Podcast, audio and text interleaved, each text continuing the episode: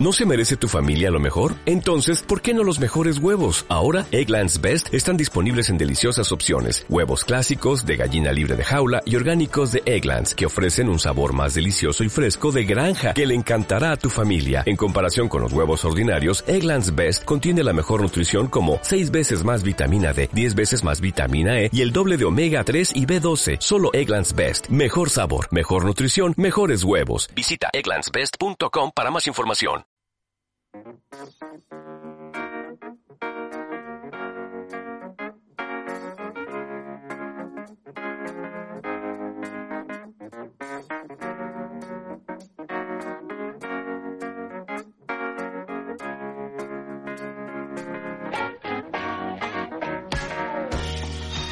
tal?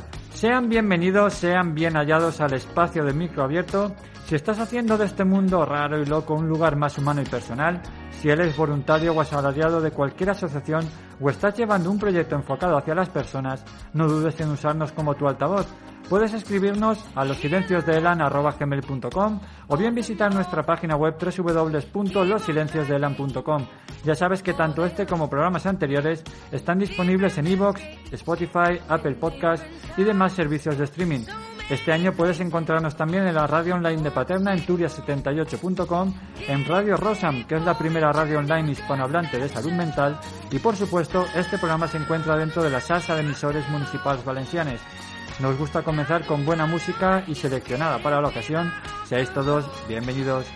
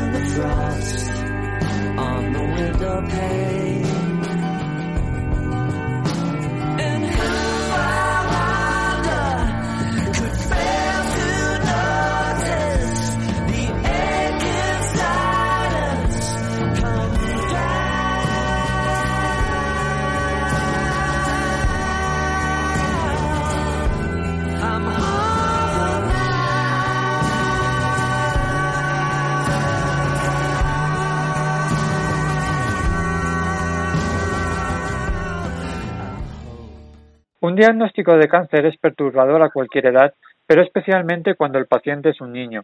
Es natural tener muchas preguntas como ¿quién dará tratamiento a mi niño? ¿Se pondrá bien? ¿Qué significa todo esto para nuestra familia? No todas las preguntas tienen respuestas, pero la información y los recursos en esta página proveen un punto de partida para entender lo básico del cáncer de niños. Los cánceres en niños no siempre se tratan como los cánceres en adultos.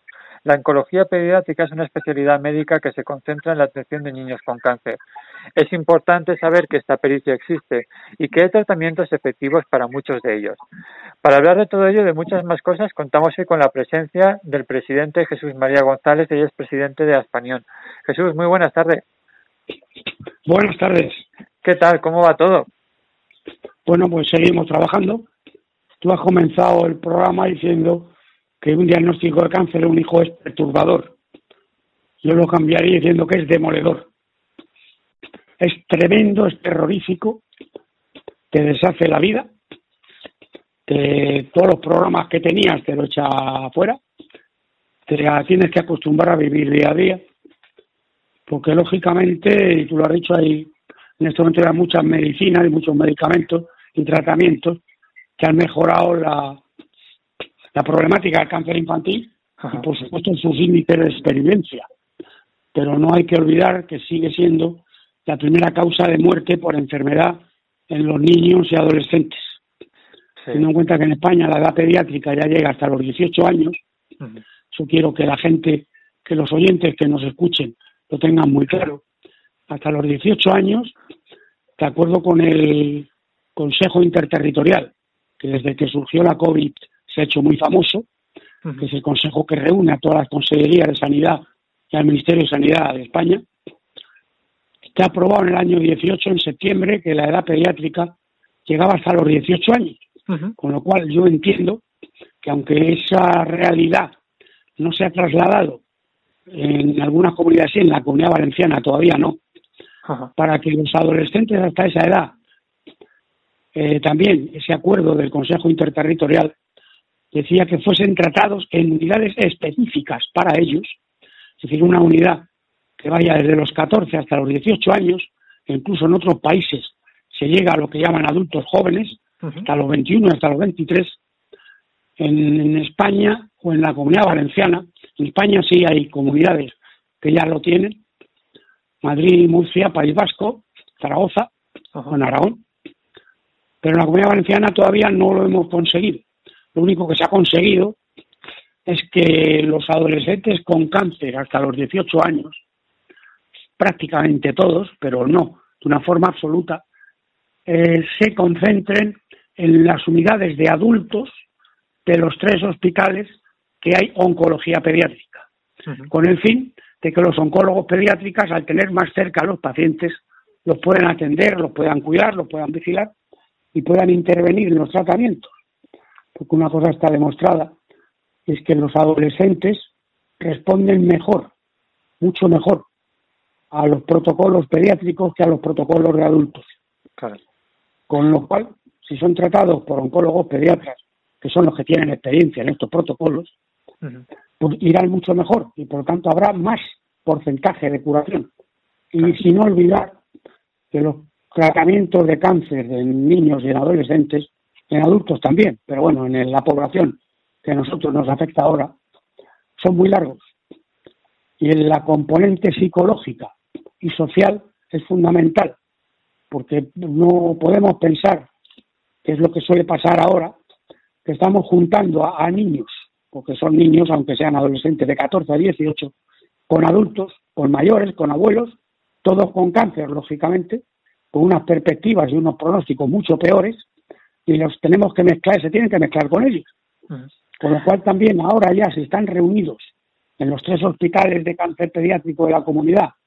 Son el clínico y la fe en Valencia y el general en Alicante, obviamente aumenta el número de adolescentes de las unidades, se pueden interconectar entre ellos, porque hasta ahora, al estar dispersos y desperdigados por todas las unidades de adultos, pues habría la posibilidad que un adolescente estuviese solo en ese hospital, en ese ámbito de edad. Con lo cual, el contacto entre ellos, el sentirse acompañados, el sentirse iguales, es, es fundamental, porque la adolescencia es la edad más psicológicamente más difícil para una persona, pues cuando empieza a formarse, cuando empieza a crearse su espíritu de independencia, sus ideas sexuales, sus ideas sociales, su inteligencia, su preparación a la universidad, el cáncer infantil, eso le destroza a el diagnóstico, pero encima les destroza más si no los permitimos que se reúnan entre ellos. De todas maneras, Jesús, perdona que te corte, a mí, eh, ¿por qué existen esas diferencias entre, entre las distintas comunidades autónomas? Porque claro, muchas veces dices, bueno, es un sistema sanitario de salud a nivel nacional, pero ¿por qué a la hora de hacer esa división por grupos, eh, en algunas comunidades están presentes y en otras no? Pues mira, me gustaría saberlo, pero vamos, en mi opinión, porque no han sabido tener la sensibilidad suficiente como para poder hacerlo, como para entender la importancia de esa medida, lo que afecta a esas personas y lo que significa para su desarrollo futuro. Suponiendo además que prácticamente un 80%, cerca de un 80%, supera la enfermedad.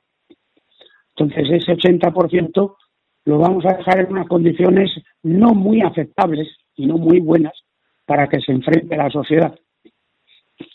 Entonces, porque una cosa, Jesús, una cosa es que, que porque claro, muchas veces eh, la gente cuando habla del cáncer infantil habla de, precisamente de ese porcentaje, ¿no? De alta recuperación que tiene y comparación con los adultos que, no existe. Pero claro, también es verdad que luego en las circunstancias personales, en las que físicas, mentales, etcétera, en las que se recupera ese niño o esa niña, eh, no son de todas las idóneas, entre comillas. Sí, bueno, ten en cuenta además de ese 80%, dos terceras partes, el 67, el 68% de esos supervivientes sobreviven con secuelas, secuelas físicas, secuelas psíquicas, secuelas cerebrales, secuelas mentales, con lo cual les dificulta muchísimo su reinserción en la sociedad. Entonces de ahí nuestro idea de seguir insistiendo, ten en cuenta que la idea de que los adolescentes fuesen tratados en unidades pediátricas, que es lo mínimo que marca el Consejo Interterritorial en el caso de que no se haga esa unidad específica para adolescentes, recomienda, y las recomendaciones del Consejo Interterritorial se supone que son obligatorias para toda la Consejería de Sanidad de toda España, que sean tratados en unidades pediátricas, cosa que tampoco pasa en Valencia. Por lo menos, bueno, nos ha permitido que al estar concentrados sí podemos tener acceso más fácilmente a ellos desde los equipos de apoyo psicológicos, sociales y económicos que tiene España. Porque antes era imposible el poder llegar a todos los hospitales donde hubiese un niño como mínimo un adolescente con cáncer. Por lo menos ya están reunidos, podemos acceder a ellos. Pero sigue el problema. Con ese porcentaje de, secuelas, estamos teniendo en cuenta también, y gracias a la, a la presión popular, se ha conseguido, estarás enterado de los próximos presupuestos, hay un capítulo de presupuestos participativos, que por votación popular a, eh, presentó el proyecto de seguimiento a largo plazo de los niños y adolescentes enfermos supervivientes de cáncer. Por votación popular ha quedado el primero de toda la comunidad y por lo tanto la Consejería de Sanidad lo llevará a efecto el año que viene. En este programa de apoyo y de seguimiento a largo plazo contempla el que por parte de médicos se haga eh, a partir de los 10 años de la el alta del final del tratamiento, que cuando se considera que la persona ya es superviviente a largo plazo, se le haga un estudio, un reconocimiento, una historia de todas las circunstancias que han sucedido durante su tratamiento, tanto de la medicación que le han puesto, de los protocolos que se ha usado, de cuáles han sido los datos, de cuáles han sido los resultados, los rendimientos, de cuál es su estado en este momento y, lógicamente, también incluye ahí su estado psicológico, con el fin de que esas personas, cuando vayan a un médico de adultos normal, como cualquier otro ciudadano, el médico que le atienda sepa exactamente qué persona tiene delante, qué paciente tiene delante y cuál es su historia médica, con el fin de porque tener en cuenta que entre los problemas secundarios que reflejan y que terminan y, que tienen estos pacientes son problemas cardiológicos, problemas renales, problemas hepáticos, problemas de mucho tipo. Entonces el médico debe saberlo exactamente para poder tratarle lo mejor posible. Entonces ese programa que va a ser sufragado a partir del año que viene por la Consejería de Sanidad, por la Generalitat Valenciana, Aspanion lo tiene en marcha desde hace cuatro años, financiado por Aspanion, lógicamente, en los tres hospitales. Es decir, que Aspanion, a través de los institutos de investigación de cada hospital, tiene contratados a un médico, obviamente lo financia y lo paga Aspanion, y al mismo tiempo en la plantilla de Aspanion hay psicólogas que están integradas en ese programa también. Con lo cual, eh, prueba de ello que lo está haciendo Aspanion es porque pensábamos que es un aspecto importantísimo, con lo cual nos alegra mucho que toda la ciudadanía de la comunidad valenciana nos haya apoyado, se haya percatado, se haya dado cuenta de la importancia que tiene este programa y que hayamos conseguido ser los primeros en toda la comunidad. Para nosotros ha sido un apoyo increíble, no solo por lo que nos podemos ahorrar de dinero para el año que viene y sucesivos, sino sobre todo porque significa que la consejería se ha percatado, se ha dado cuenta de la importancia que tiene este tema. Pues mira, aprovechando que estás hablando de, también de la, de la asociación, eh, cuéntanos un poquito más acerca de ella, porque tenemos aquí que la fue creada en 1985, ¿no? Por las propias familias afectadas. Sí, mira, te cuento. Te cuento otra cosa porque yo estuve en, esa fundación. bueno, y, qué mejor, y, qué mejor, que, que, tú entonces para contármelo. Exacto. Desde el primer momento fui presidente y todavía sigo. Estamos hablando del año 85, ¿eh? O sea que, que... Cada dos años por votación, ¿eh? Cada dos años sale una nueva junta directiva y los socios me siguen eligiendo, lo cual me llena de orgullo, por supuesto, y de responsabilidad. Es lo que te voy a decir, digo, la, responsabilidad también es grande, entonces, ¿eh? Por supuesto, por supuesto, muy grande, enorme, pero la cojo con muchísimo gusto e intento llevarla de la mejor forma posible y ser lo más eficaz para toda nuestra población afectada. Nota esto los, bueno, fue un grupo de enfermeras del Hospital de la Fe, del Hospital de Día, que se dieron cuenta que los trabajos, vamos, que a las familias le faltaban muchas cosas, tenían muchas necesidades que no podían cubrirse desde el aspecto médico, desde los hospitales. Entonces, pues consiguieron motivar a los médicos, nos mandaron una carta a todos los padres y madres que en aquel momento teníamos que un tratamiento, esto fue octubre del 84, a una serie de reuniones, y que a la segunda o tercera reunión, pues lógicamente casi todos, porque entonces las comunicaciones eran muy difíciles y los padres tenían muchas dudas, casi se empleaban estos tiempos de reunión en que los padres, cada uno de ellos, preguntaban las dudas que tenían a los médicos que estaban presentes. Entonces, en una de esas reuniones, ya creo que fue la tercera o en la cuarta, eh, me levanté, vamos, me levanté, le, pedí la, vez, la voz y por favor les pedí a todas las batas blancas que se fuesen de la sala. Se fueron, lógicamente, y nos quedamos solo los, los civiles, por decirlo así. Entonces dijimos, señores, esto lo tenemos que sacar entre nosotros. Si nosotros no nos movemos, no nos va a apoyar nadie. Nos pusimos en marcha y así se ocurrió el paño. Te digo, por ejemplo, un detalle de la falta de comunicación que existía la consulta como tal no tenía teléfono. El teléfono, el primer teléfono lo cogí yo de mi oficina y me lo llevé al hospital y se lo dejé allí. Porque cuando los, las familias que entonces, España cuando comenzó, no solo cubría la comunidad valenciana, cubría también Albacete y Murcia, porque desde esas dos provincias y la región de Murcia tenían niños aquí. Entonces, para que estuviesen cubiertos administrativamente y de todo tipo, España empezó que la comunidad valenciana, Murcia y Albacete. Bueno, pues aún si vives en Valencia y estabas cerquita, te podías acercar al hospital si tenías algún problema, o si tu hijo tenía a lo mejor un poquito de fiebre, te lo llevabas rápidamente al hospital. O estabas en Murcia o estabas en Albacete, lo tenías muy crudo. Claro. Y llamar por teléfono, tenías que llamar a un teléfono público que había en el hospital, que lo cogiese, pedir que subiese y subía un auxiliar, le decías quién era, qué padre fulanito, los diagnósticos, la auxiliar bajaba, hablaba con el médico y la auxiliar volvía a subir y le daba a la madre la respuesta de ese médico. Aquello era demencial, totalmente.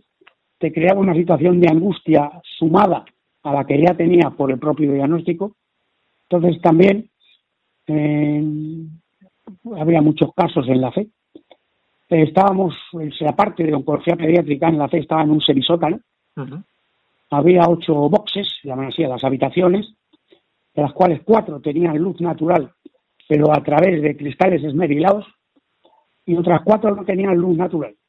Con lo cual, cuando ingresabas y los tratamientos y los ingresos podían empezar en una semana y podían tardar un mes o dos, cada vez que ingresabas, había niñas y niños que no veían la luz del sol, ni veían el cielo, ni veían nada. Entonces también intentamos desde el primer momento cambiar esa situación. Solo nos costó 12 años, porque en el año 98, bueno, en el año 98 conseguimos que la segunda planta del Hospital de la Fe se habilitase para cáncer infantil. Entonces los niños pudieron ver el cielo, pudieron ver las nubes, el sol, si era de día o si era de noche. Y por supuesto, con cada habitación, con su servicio correspondiente, que no existía, con un sillón ya para la madre o para el padre, los acompañamientos. Aspanion solo tardó seis años, y es aquello impresionante, me sigue doliendo, el que nos permitiesen a las madres y a los padres poder entrar con nuestros hijos, que aquello era aberrante. Mm. Nos permitían entrar aproximadamente desde las cinco, cinco y media de la tarde hasta las ocho, que nos echaban, tal como suena, nos echaban. Cuando en el mismo hospital, en la parte de adultos, por ejemplo, se, casi se exigía a las familias que el paciente tenía que tener un acompañante las 24 horas del día. Bueno, pues en infantil no. En infantil el niño se quedaba exclusivamente solo con médicos y enfermeras. O sea, te digo, nos costó seis años el que pudiésemos entrar las madres y padres a estar con nuestros hijos. Hoy se ve que es algo completamente lógico que todas las madres y los familiares pueden estar las 24 horas con el niño. Claro. entonces, cuando empezó Panion, tampoco. Es que también tiene, su, también tiene su lógica. Al final, al postre, los pobres, los las pobres criaturas son los que están ahí indefensos de cada un hospital. Si la situación de estar ahí ya es complicada, la enfermedad, vamos, es más fastidiada todavía. Si encima no tienes el apoyo de tus padres, pues pues, pues apague, vámonos. Sí, sí, nada más fue una de mis ideas, porque mi mujer, mi mujer sigue siendo enfermera, pero que entonces trabajaba de enfermera en la fe. Entonces, al ser enfermera, lógicamente, pues se ponía su pijama y todas las noches estaba con mi hijo. Y las dos horas y media, las tres horas que permitían a las madres, que eran las que generalmente estaban, era yo el que entraba por la tarde. Entonces ah. yo por lo menos me propuse, me lo comentaba, que por lo menos todas las familias tuviesen lo mismo que yo tenía. Lo mismo que tenía mi hijo en cuanto a posibilidades de acceso de, la, de su madre o de su padre. Uh nos costó seis años. Que es increíble. Seis años fundamentalmente porque el cuerpo de enfermería estaba en contra porque pensábamos que íbamos a entrar a fiscalizar su trabajo. Es impresionante a las enfermeras de adultos no tenían ese complejo, ah. porque los familiares simplemente les ayudaban. Y una cosa que sí se notó, y las enfermeras lo notaron, era la maduración, tanto de los niños enfermos de cáncer, lo que maduraban, como de la cooperación, del cooperativismo, de la sensación de ayuda que tenían todas las familias. Porque el sentimiento de impotencia que nos entraba a las madres y padres cuando teníamos que estar fuera esperando, se trasladaba y se transformaba en un espíritu de colaboración y cooperación con el personal médico, enfermería y los doctores, por supuesto. Jesús, una de las cosas que también eh, ya lo has comentado tú, pero es algo que por lo que veo también en la, en la página web incidís, eh, incidís mucho en cuanto al tema de los servicios, sobre, sobre todo el aspecto psicológico. De hecho, ya lo estabas comentando tú precisamente precisamente ahora, pero uno de los grandes servicios que precisamente con, eh, que tenéis es, es precisamente ese apoyo. Hombre, que es fundamental. No solo para los niños, también es importante una población que casi no se cuenta con ella, ahora ya sí, en aquellos momentos no. No solo la madre y el padre, sino los hermanos. Los hermanos, tanto con edad superiores o inferiores al propio enfermo, tienen unos problemas psicológicos tremendos. Por ejemplo, te voy a el caso pocos, por supuesto, creo que fueron tres. Hubo tentativas de suicidio en hermano porque lógicamente la madre y el padre cuando con todos los hijos pues uno de tus hijos tiene un diagnóstico como es el cáncer te tienes que te vuelcas absolutamente con él y hacer lo que haga falta con tal de sacarle el agujero.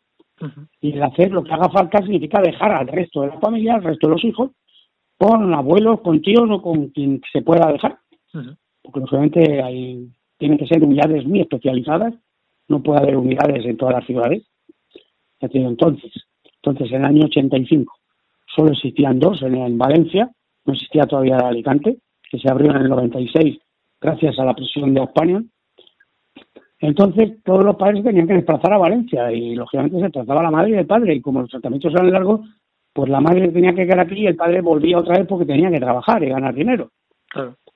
Entonces, el apoyo psicológico era fundamental, tanto para las madres como para los hermanos, porque si el hermano era mayor, lógicamente había muchos casos en regresión en el carácter y en la formación de estas personas porque pensaban que sus padres le querían mal al hermano porque era más pequeño. Claro, se sentían abandonados. En cambio, si el hermano era más pequeño, si somatizaba una serie de tratamientos y de disgustos derivado de que no estaba con su madre, que el que le estaba robando el cariño era su hermano, con lo cual se generaban, ya te digo, en los hermanos unos problemas psicológicos importantísimos. Hay una palabra en inglés que entonces casi no tenía ni traducción y ahora ya se habla mucho, que es sibling, que digamos ahí pueden ser como los hermanos olvidados y los hijos olvidados, pero que entonces era importantísimo. Entonces había que educar a las familias, darles, darles armas, empoderarles de alguna manera para que supiesen y tuviesen armas para luchar contra la situación que tenían, era la forma de facilitarles el que fuesen, digamos, asumiendo la idea del diagnóstico, la realidad del diagnóstico, su nueva vida, con el fin de darles las armas para que se, enfrentasen en las mejores condiciones posibles a, esa maldita enfermedad que les había caído encima. Con lo cual, era importante para las familias, era importante, lógicamente, para el propio enfermo, que no, no entendía, pues se podía sentir culpable o no, por qué estaba allí, depende de la edad que tenía. Entonces, eh, en estos momentos, bueno, y entonces, lo primero que hizo Panion fue cuando pudimos, primero fue una psicóloga voluntaria, luego ya pudimos contratar a la primera psicóloga, esto estoy hablando del año 93, 94, hasta el momento actual, que en el 96 se inauguró la, unidad en Alicante, porque eh, una de las recomendaciones que siguen haciendo tanto en la, la SEOP, la Sociedad Española de Hematología y Oncología Pediátricas, y la SIOP, la Sociedad Internacional de Oncología Pediátrica, que las unidades de oncología pediátrica y de adolescentes sea importante que tengan como mínimo un número mínimo de casos al año, que es de 30. Entonces, cuando la población de Alicante, que se vería en Valencia, llegó a ese número, lógicamente, pues empezamos a insistir y conseguimos que en el año 96, en septiembre, se abriese la unidad de Alicante, porque ya existía la población suficiente como para poder crear la unidad en Alicante. Lógicamente, el ahorro, el ahorro económico para las familias incluso para la sanidad era importante. Los desplazamientos iban a ser mucho más cortos, mucho más rápidos, más cercanos al hospital, con lo cual eh, antes del 96 teníamos aquí una sede en Valencia, fue integrante, primero estuvimos, nos prestó la Cruz Roja unos despachos, luego nos pasamos a un pisito, luego al final teníamos un piso, y en el año 92 ya tuvimos piso de acogido para las familias, porque al tener los tratamientos largos, pues tenían que estar en pensiones, las que podían, tenían que estar en sitios, las arreglaban, como Dios le daba a entender, para poder estar con sus hijos, entonces un piso de acogida que fundamentalmente ocupaban las madres, lógicamente, de las que solían estar con sus hijos. Claro. En estos momentos tenemos una sede en Valencia que ampliamos y vamos a inaugurar en febrero o marzo del año pasado, ya la inauguraremos, momento con 600 metros cuadrados, con despachos con mucha luz, con sitios para que jueguen los niños.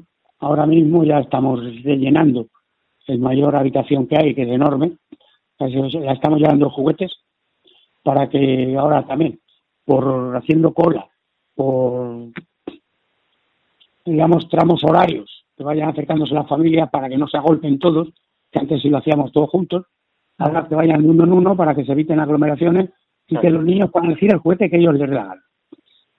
Entran en, ese, en esa habitación sin padres y sin madres para que no les... Y lo que quieran coger, que lo cojan. Uno, dos, tres, lo que juguetes que quieran, que lo cojan es impresionante la cara de felicidad, de asombro y de incredulidad que ponen estas criaturas. bueno, entonces en esta sede, por supuesto, igual que en la de Alicante, que sí la ampliamos, está casi al frente del Hospital General, en uno de los despachos de las psicólogas, en este momento en Alicante son tres psicólogas, en Valencia tenemos, parece que fueron cinco, y luego, por supuesto, también un aspecto muy importante, el trabajo social, el apoyo emocional inicial el poder solventar a las familias la cantidad de problemas administrativos que les surgen de tramitar, porque también se consiguió, gracias a España, en el año 94, que todas las familias que se tenían que trasladar, en este caso a Valencia, cuando solo había aquí, podían cobrar, creo que hasta 5.000 pesetas al día eh, para transporte, perdón, para comida y para alojamiento. Y aparte le pagaban también el, los kilómetros. Bueno, eso se amplió para toda la. Primero los de Valencia no podían cobrar, luego también.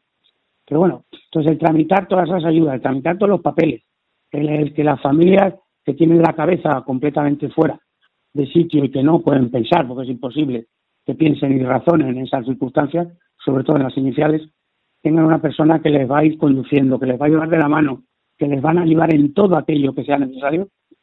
Con lo cual, si el diagnóstico no se lo podemos quitar, sí vamos a intentar minimizar al máximo todo lo posible todas las circunstancias negativas que les están afectando con el fin de que se encuentren, lógicamente, en la mejor situación emocional, espiritual, económica, social, anímica, para estar con sus hijos y ser lo más positivo posible para ellos.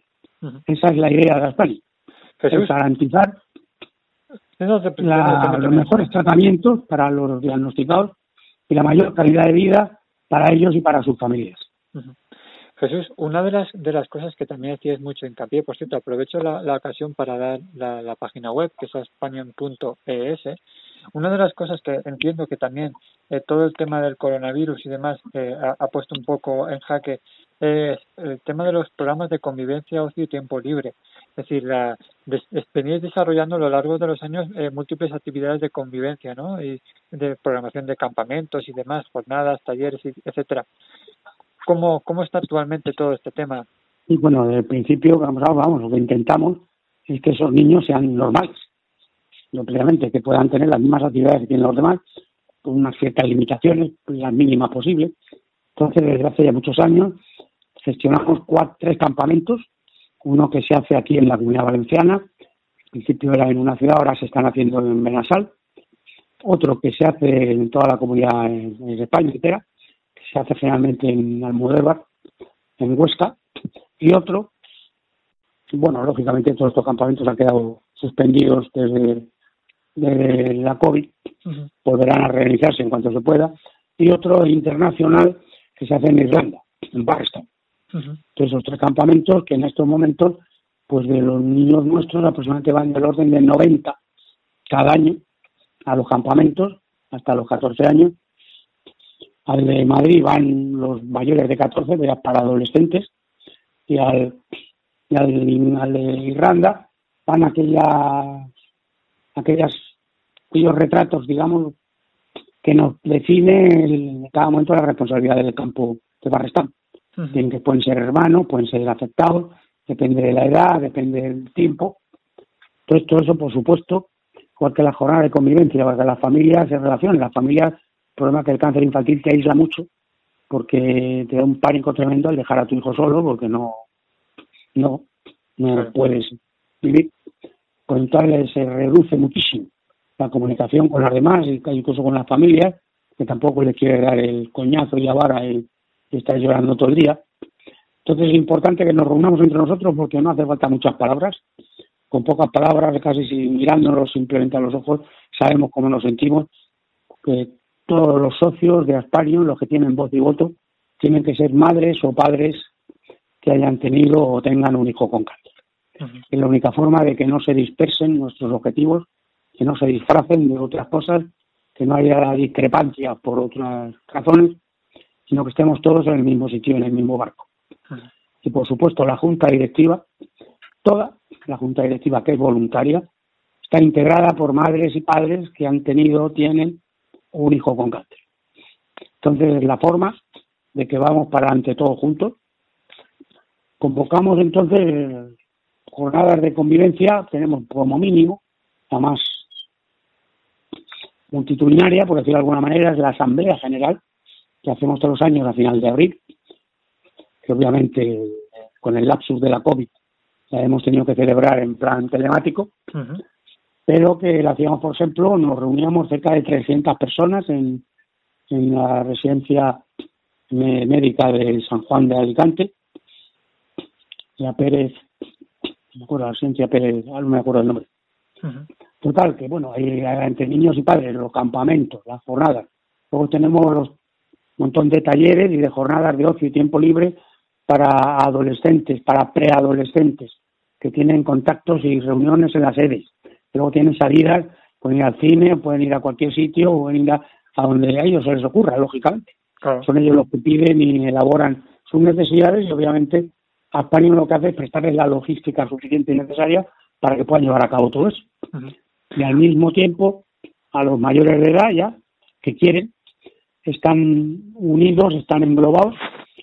Una cosa que ellos se han llamado, en un grupo se han llamado caminantes, que me parece un nombre perfecto porque significa que siguen andando, siguen caminando, como decía el poema de Antonio Machado.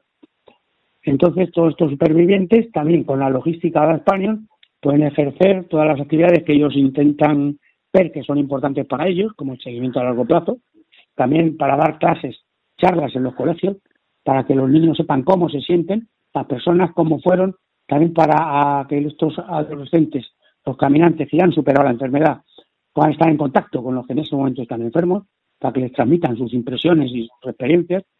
Entonces, lógicamente también, de acuerdo con nuestros estatutos, un miembro de ese grupo de caminantes es vocal nato en la junta directiva. Es el único miembro de la junta directiva que no necesita ser ni madre ni padre. Para que las, las ideas, las necesidades que tengan caminantes, bueno, pues sea la propia junta, o sea, vamos, una representante suya la que lo lleve a la junta y la junta apruebe todos los gastos, todas las decisiones y todos los acuerdos que haya que tomar. Jesús, una de las cosas... La, Bueno, si me permite ya, dentro del aspecto de convivencia, tenemos también, una vez al año nos reunimos las juntas locales, que Español tiene bastantes ya, que tienen en, que se reúnen, también lo puedes ver en la página web, eh, en aquellas, en aquellos municipios donde hay socios. En este caso ya las juntas locales también pueden estar integradas por personas que no tengan ni vayan a tener un niño con cáncer, pero que sean, digamos, un poco ampliar el tejido social de España, llegar más cerca de las personas, estar más en contacto, tanto con los pacientes de esa zona, esa región, o esa comarca, como por supuesto en cada ayuntamiento, el hacer llegar la asistencia de España, sus necesidades y los apoyos que necesitamos. Entonces creo que con eso tenemos todo un tejido social importante que intentamos ampliar, por supuesto. Lógico, cada día que pasa intentamos que haya más juntas locales en nuestra comunidad para llegar a más personas y a más sitios de la forma más lógica. Y eso más o menos un poquito nuestras actividades de ocio y tiempo libre. Yo te iba a comentar, Jesús, todas las actividades de Aquanion, todas son absolutamente gratis para todos los socios. El derecho a ser socio lo da el tener una hija o un hijo enfermo de cáncer. La cuota de oficial de Aquanion es de un euro al mes, pero vamos, 12 euros al año. Pero aquellas personas, para 12 euros para la madre y 12 para el padre, para que ambos sean socios y ambos tengan voz y voz. Y en el caso de que circunstancias económicas avaladas por los trabajadores sociales de España, obviamente se les dispensa de esa cuota y sin pagar nada tienen los mismos derechos que cualquier otra socia o socio de España. Te iba a decir, Jesús, una de las cosas también eh, importantes que había también que me había recargado aquí es que también España está acreditada como una ONG también para que propicie la, participación de, del tema del voluntariado. Es decir, que un programa de cooperación social y voluntariado también es muy importante de cara a, la, a, mantener viva el espíritu de la asociación. Fundamental. Ten en cuenta que los voluntarios son las personas, aquellas personas. Bueno, empezar, primero, la, la Junta Directiva y la Junta Local de España somos voluntarios. Decir, nadie percibe un salario por hacer lo que hacemos, nada. Pero vamos, los voluntarios como tal son fundamentales porque aportan primero juventud, la mayoría de los casos son jóvenes, optimismo, eh, resistencia y aguante físico pueden estar mucho más cercanos a los niños porque hace menos tiempo que lo fueron las madres o padres que podemos ser ya mayores. Entonces los voluntarios hacen un trabajo enorme, importantísimo, fundamental e insustituible, eh, por lo menos en España. Entonces, por lo tanto, tenemos voluntarios en las tres provincias, hacemos en las sedes sociales nuestras presencial, ahora telemático, por un curso de voluntariado, de formación de voluntariado en Alicante, en Valencia, dos cursos en Alicante, porque en Alicante el voluntariado no solo está relacionado en poder acompañar a los niños en todas las actividades de ocio y tiempo libre que se hacen, en todas, obviamente tienen que ser personas mayores de 21 años que aporten grado de madurez y seriedad, sobre todo para que los padres y padres presten a sus hijos de una forma confiada y seguro que van a estar cuidados y controlados. Pero en Alicante añaden a eso también la posibilidad de que tienen el hospital, el voluntariado hospitalario y que pueden entrar en los hospitales, en este caso en el área de pediatría. Entonces, a las poder tener más número de voluntarios, por lo que en Alicante se hacen dos cursos y en Valencia uno. Ya te digo, la importancia del voluntariado es fundamental. Nos apoya en todas las actividades, en todas, de todo tipo. Por ejemplo, además quiero acercar, por eso somos miembros desde el principio de la plataforma de voluntariado de la Comunidad Valenciana. Una de las miembros de nuestra junta directiva forma parte de la junta directiva de la plataforma.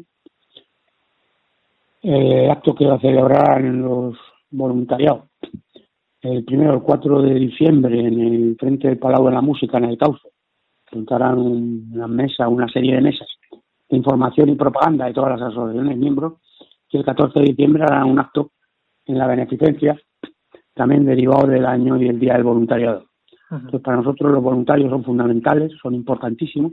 Tenemos una persona, una dentro de la, de la del personal de Apanio ni otra, también voluntaria, que es la coordinadora de todos ellos, y lógicamente con una em, persona en especial dedicada dentro de Español a su pues a su cuidado, más que a su control, a su cuidado y el conseguir que todas las cosas que pidan, que soliciten, etcétera, etcétera, todos los proyectos que se les ocurra poner en marcha, Español pueda intervenir y ayudarles y facilitarles la labor. Y luego otro de los programas también, que entiendo que también estaréis bastante eh, inculcados y con, dedicándole bastante esfuerzo, es el tema de la investigación. Es decir, el apoyo a la investigación que es fundamental para seguir consiguiendo esos tratamientos, esos posibles eh, medicamentos para la, la cura precisamente del cáncer infantil. Sí, lógicamente. Lógicamente, ten en cuenta nosotros, y no solo estamos hablando en este caso de investigación clínica, que es la que todo el mundo piensa inicialmente, tenemos colaboración con los tres institutos de investigación de los tres hospitales, la CER, el Clínico y el General de Alicante, sino también para nosotros es un aspecto muy importante la investigación psicológica y la investigación social dentro de la psicológica en el seguimiento a largo plazo y el apoyo psicológico normal, sobre todo también en la, valoración de las secuelas neurocognitivas que requieren algunos tratamientos y que van a tener un control y un seguimiento por parte de los neuropsicólogos.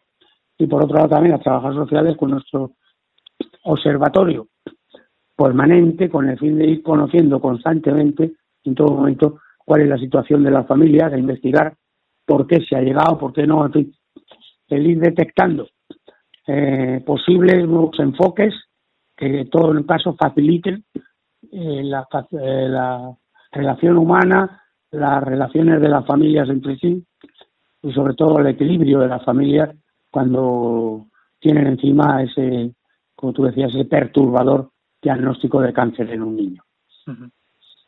Jesús, un apartado también fundamental y siempre procuramos precisamente a raíz de, de, la grabación de, este programa es un poco intentar ayudar, ¿no? En la medida de lo posible.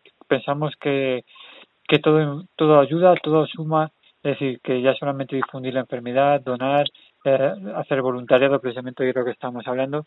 Y precisamente vosotros también tenéis un apartado en la web que es el apartado de colabora, en el cual pues la gente puede estar un poco también eh, informándose de, de cómo poder de cómo poder organizar esa ayuda no de cara de cara hacia estos niños. Cuéntanos un poquito las diferentes maneras que tiene la gente de poder colaborar con vosotros bueno aparte de hacer, poderse hacer socio colaborador con una cuota trimestral semestral o anual como prefieran obviamente bancaria. Tienen por otro lado la posibilidad de colaborar en distintos programas que ponemos en marcha, sobre todo cuando a través de los colegios de con niños y niñas, a través del Facebook, a través de, regalos en las bodas, en bautizos y comuniones, etcétera, bueno, pues pueden comprar parte de nuestro merchandising, de objetos que tenemos, incluso de tarjetas de felicitación que se les hacen individualizadas y cada para cada acto en particular. Entonces, por una forma decir, colaborar con dinero para que nosotros ese dinero lo podamos trasladar y transmitir y transformar, bueno, pues en solidaridad, en ayuda, en, cariño y en apoyo a, a todos los problemas que puedan presentar las familias. En la página web creo que están muy claras todas las formas de colaboración económica y que, por supuesto, necesitamos la ayuda de todos, porque si los madres y padres estamos unidos, pero si no es entre todos, eh, aquí no, no podemos prosperar, lógicamente. Entonces sí hay que reconocer y aprovecho la circunstancia para dar las gracias porque la ciudadanía de la comunidad valenciana, para nosotros importantísima, actúa de una forma sensacional. No hemos tenido en la vida ningún problema con ella, al contrario, siempre están con nosotros. Hay multitud de institutos, multitud de clubes, multitud de grupos en todas las ciudades que hacen actividades con nosotros, que hacen actividades para recaudar dinero, que esas recaudaciones nos las donan a España. Por lo tanto, para nosotros el, el tema de la recaudación de los donativos y de las actividades benéficas es muy importante, sobre todo porque tanto el año pasado como parte de este se han resentido bastante, lógicamente, al estar anuladas todas las reuniones y las convocatorias humanas de, un número importante de personas, pero que estamos recuperando, vamos a seguir. Español en ningún momento, sí, para mí es un orgullo el poder decirlo, eh, cerró sus puertas en el COVID, mantuvo abiertos las sedes y todos los pisos de acogida todo momento el personal estuvo presencial en España constantemente. No pudimos entrar en los hospitales porque lo teníamos prohibido, pero el poder llegar a las familias a través de teléfono para que pudiesen acudir a la sociedad, a las sedes y pudiésemos transmitirles y darles nuestro apoyo, han estado al pie del cañón, por decirlo así, empezando por su directora y terminando por la última persona que se haya integrado en este momento a nuestro, a nuestro personal. Todas han dado unas muestras de compañerismo, de entrega, de profesionalidad, la cual te digo, soy francamente orgulloso con todos ellos. Bueno, casi con todas ellas, porque incumplimos el, lo de la paridad, totalmente, la incumplimos porque el 87% del personal de España no son mujeres. Es decir, que eso del 50 y 50 en España no lo cumple. El 87 son mujeres. Bueno, en, en Valencia solo hay uno, un hombre, un psicólogo. En Alicante hay tres, pero vamos, en Valencia uno solo. Jesús, una de las cosas que tampoco, por supuesto, ya se nos está acabando, nos quedan un par de minutillos para terminar la entrevista. Si se fija la gente, tampoco hemos querido hablar mucho de cuáles son los tipos de cáncer infantil más frecuentes. Es decir, que preguntas que se le puede surgir el tema a, las personas, como por ejemplo qué consiste la radioterapia, quimioterapia, etcétera, efectos y demás. Todo eso eh, invito a que busquen en, busquen en la página web de aspanion.es que tienen toda la, la, la respuesta a a, las preguntas y sobre todo también enlaces a las redes sociales donde, donde se podrán poner en contacto con vosotros. Hay que decir también que las sedes, por ejemplo, que no lo hemos comentado, en Valencia se encuentra dentro de la calle La Cabrera, número 65, y en Alicante la calle 65, 67, que hemos ampliado. Exacto, y en, Alicante la calle Martín Luther King, ¿vale? Es el número que también tienen en la... número una en la esquina de la calle. Exacto. Ahí también tienen, vuelvo a insistir, en la página web formas de ayudar, colaborar con, con ellos y sobre todo, pues encontrar distinta información que, podrán ir encontrando. La verdad es que hay, hay, mucha, hay muchos datos, muchas preguntas. Eh, yo lo único, siempre me gusta, Jesús, de verdad, agradecer a asociaciones como la vuestra que vienen un poco a suplementar todo el vacío, todo el hueco que está en el sistema sanitario de salud, por desgracia, y que gracias al gran trabajo de, voluntarios, incluso, y no, hay por qué esconderse tampoco de asalariados, eh, es digno de alabar. Así que yo muchísimas gracias de, todo corazón. Y preguntarte, Jesús, este año que se supone que vamos de cara a la cierta normalidad, entre comillas, eh, ¿qué, hay previsto por parte de Aspanion? Eh, ¿Qué se va a hacer en los próximos meses? bueno, obviamente vamos a seguir. Citado que como no hemos parado ni hemos cerrado en ningún momento, nosotros vamos a seguir. Obviamente vamos a intentar, ahora ya tenemos más facilidad, tenemos acceso a los hospitales, con lo cual ya podemos acceder más fácilmente a las familias, que mejor digamos directamente en los hospitales. Vamos a seguir aportándoles toda nuestra ayuda, toda nuestra colaboración, poco a poco.